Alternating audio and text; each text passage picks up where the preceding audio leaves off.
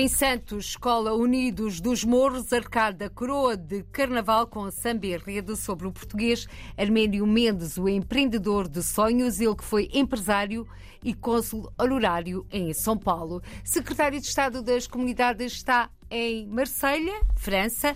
Conselho das Comunidades Portuguesas rejeita limitação de mandatos e elaboração de relatórios sobre assuntos vários. Propostas do Partido Socialista na revisão da lei deste órgão de consulta do governo português.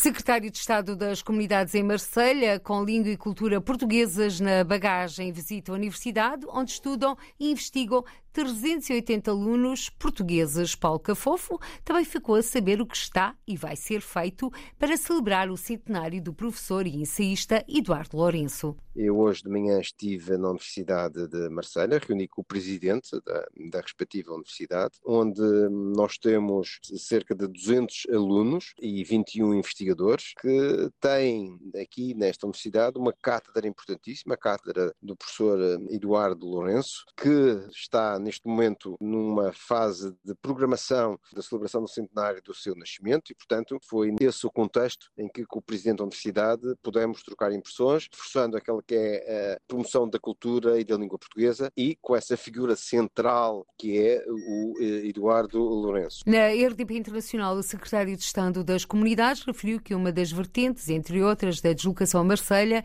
tem a ver com a participação cívica e política dos portugueses uma comunidade que precisa de ligação com as autoridades locais. É por isso que também nesta minha visita uh, o encontros institucionais, nomeadamente com presidentes de Câmara, serão uma realidade, seja em Saint-Maxime, seja em Beausoleil, para não só defender a nossa comunidade, mas também eh, as autoridades locais sentirem que o Estado português está atento aos locais, à cidade, e Bom Soleil tem cerca de 40% da população é portuguesa, eh, que tem uma grande presença, mas acima de tudo uma grande influência eh, social, económica e cultural, aliás, isso vê-se também nos eleitos eh, de origem portuguesa. Aliás, Monsolé tem um variador que é eh, português, numa região aqui que deverá ter eh, mais de 150 eleitos de origem portuguesa e, portanto, a participação política, a participação cívica é também uma das questões a valorizar nesta minha visita.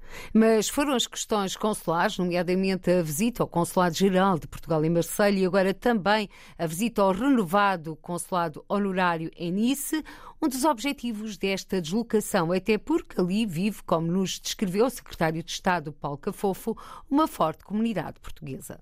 Neste momento, o nosso consulado eh, reparte-se não só, só Marselha, esta área é uma área geográfica bastante grande e as atenções que têm sido dadas é a nossa comunidade, mas que tem também uma forte componente dos países, nomeadamente da CPLP, nomeadamente Cabo Verde, são muitos utentes e estamos a falar aqui de 100 mil, esse é uh, o número, e uh, estamos com os recursos que, uh, nunca sendo os ideais, acabam por corresponder às necessidades do consulado. Quantas pessoas a trabalhar? Temos aqui a trabalhar no consulado 10 pessoas ao, ao serviço da nossa comunidade, também inclui-se nisso, nesta estrutura consular que, como disse no início, é repartida por diversos polos. Secretário de Estado das Comunidades em Marselha, do Consulado Geral de Portugal e Marselha, recordo, dependem os consulados honorários de Nice, Montpellier, Mônaco e Ajaccio, na Córcega. Conselho das Comunidades Portuguesas analisa propostas de alteração à lei do PS e PST mais centradas, claro, nas propostas de alteração do Partido Socialista, partido que tem a maioria no Parlamento.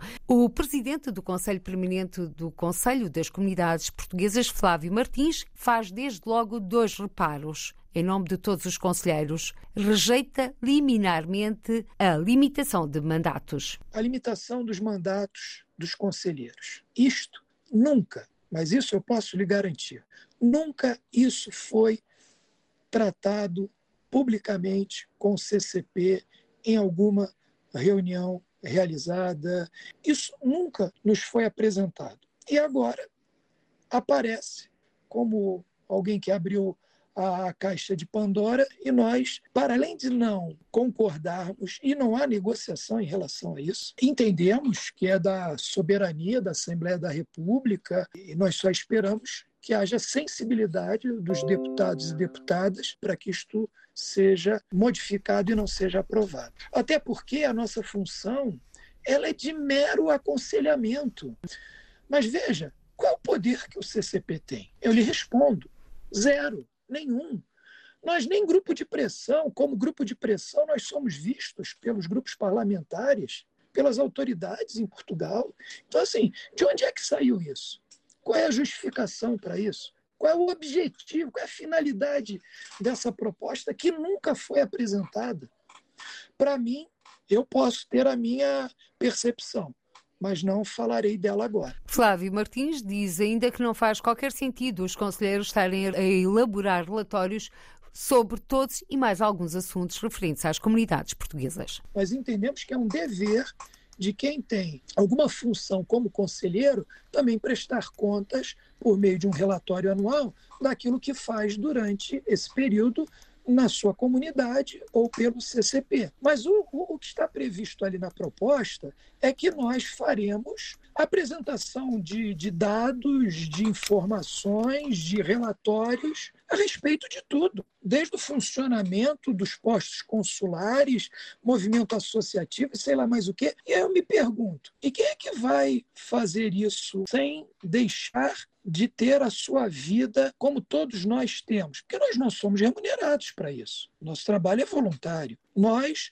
não somos funcionários públicos, nós não somos funcionários nem de governo nem do Estado português. E me parece que se alguém que deve fazer isso, são as pessoas que trabalham para o Estado, trabalham para o governo nessas áreas e nas comunidades. Inclusive porque eu poderia estar a ser leviano apresentando relatórios com alguns dados que podem não ser necessariamente os reais. É algo que nos causou também assim um estranhamento. Não se melhora a estrutura do CCP, não se dá mais reconhecimento ao CCP, mas ao mesmo tempo querem dar uma atribuição, uma maior responsabilidade que foge completamente à alçada do CCP. Flávio Martins, presidente do Conselho Permanente do Conselho das Comunidades Portuguesas. Estas críticas referem-se a duas propostas de alteração do Partido Socialista à lei do Conselho das Comunidades Portuguesas. Já sabemos, esta lei vai subir a plenário no próximo dia 3 de março. Será uma sexta-feira. Para já, tudo em aberto para negociar diz Flávio Martins, até porque outros documentos estão a dar entrada no Parlamento. Tendo que democracia não é apenas a votação da maioria, é a votação da maioria saber dialogar com a minoria ou com outros atores. E o CCP e os seus conselheiros são atores fundamentais nesse processo. Então, achamos muito importante que tenham sido apresentadas essas duas propostas do PSD e do PS. Já sabemos que outros grupos parlamentares também apresentarão propostas e por isso nós, no dia 1 de março, faremos uma reunião online para apreciarmos as propostas novas, para auscultarmos os nossos conselheiros nos conselhos regionais de modo a que a gente possa apresentar um, um documento mais pormenorizado. O Conselho das Comunidades Portuguesas insiste na revisão da lei desde 2019 e aguarda eleições. Tudo aponta que irão decorrer este ano, mas depois de revista a lei do Conselho das Comunidades Portuguesas. Recordo que o Conselho das Comunidades Portuguesas é um órgão de consulta do governo português em matéria de política de emigração. No Brasil, Samba Rede sobre o português Arménio Mendes Arcada coroa no Carnaval de Santos. A Escola Unidos dos Morros prestou uma homenagem ao empresário português falecido em 2017, que se transformou numa das figuras mais emblemáticas e significativas da cidade. Arménio Mendes foi cônsul honorário de Portugal em Santos, um dos maiores empresários do Brasil e um grande exemplo para a diáspora portuguesa, como para o universo da construção civil. Natural de Chão de Coça, distrito de Leiria, se embarcou no Brasil a 25 de abril de 1900. 1963. Nós vamos ver uma construção de toda essa vida do Armênio Mendes, né? não só das coisas que ele fez, mas da vida dele sendo contada até o final do desfile. Comissão de frente, o barro, da criação à construção. Exatamente. O Armênio, com seu primeiro emprego, começando é, a vida aí como um, um grande construtor que ele foi. Poder voltar a salvar novamente. Chegou, Arménio Mendes, a escola que entrou na Avenida Santista, a Escola Unidos dos Morros, com 1.100 participantes, 12 aulas e dois carros alegóricos, com o objetivo de replicar a grandiosidade das obras e história da vida de Mendes, o português natural de Chão de Coça, distrito de Leiria. Homenageado nesta escola Samba Enredo a assistir na avenida estava a viúva Celeste Mendes com toda a família e muitos portugueses e lusodescendentes. Do Brasil para Portugal, Bruno Gutmann, luso-brasileiro, trouxe para Braga o Minho de Janeiro e que este ano quer voltar a animar o mercado municipal de Braga. Tá, uns amigos lá do Rio de Janeiro que são compositores de samba. Ficamos ao telefone durante mais de três horas a explicar o que, que era Braga, sua cultura, sua história, sua cultura gastronômica. E eles escreveram, compuseram um samba que é uma verdadeira homenagem à cidade de Braga. E nós fazemos sempre uma festa em que nós demonstramos um pouco como é o carnaval de rua do Rio de Janeiro, que não é. E durante um dia é que nós matamos um pouco dessa saudade com essa festa. E agora vamos conhecer um pouco do samba enredo. Posso fazer a parte do, do refrão da música? Tem vinho verde em noite branca, moscatel em bananeiro, pica no chão, papas de sarrabulho, vou me perder nesse tempero.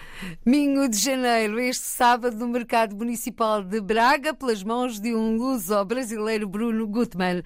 E este ano, 37 luso-sul-africanos participam no Carnaval da Madeira. O convite surgiu do Império da Ilha. Otávio Henriques, da Sociedade Portuguesa de Danças na África do Sul, garante que a cultura sul-africana vai ser representada. E bem, Carnaval da África do Sul tem nada a ver com a religião. É feito em março, é completamente diferente. É mais só para trazer o turismo à África do Sul, à cidade do Cabo.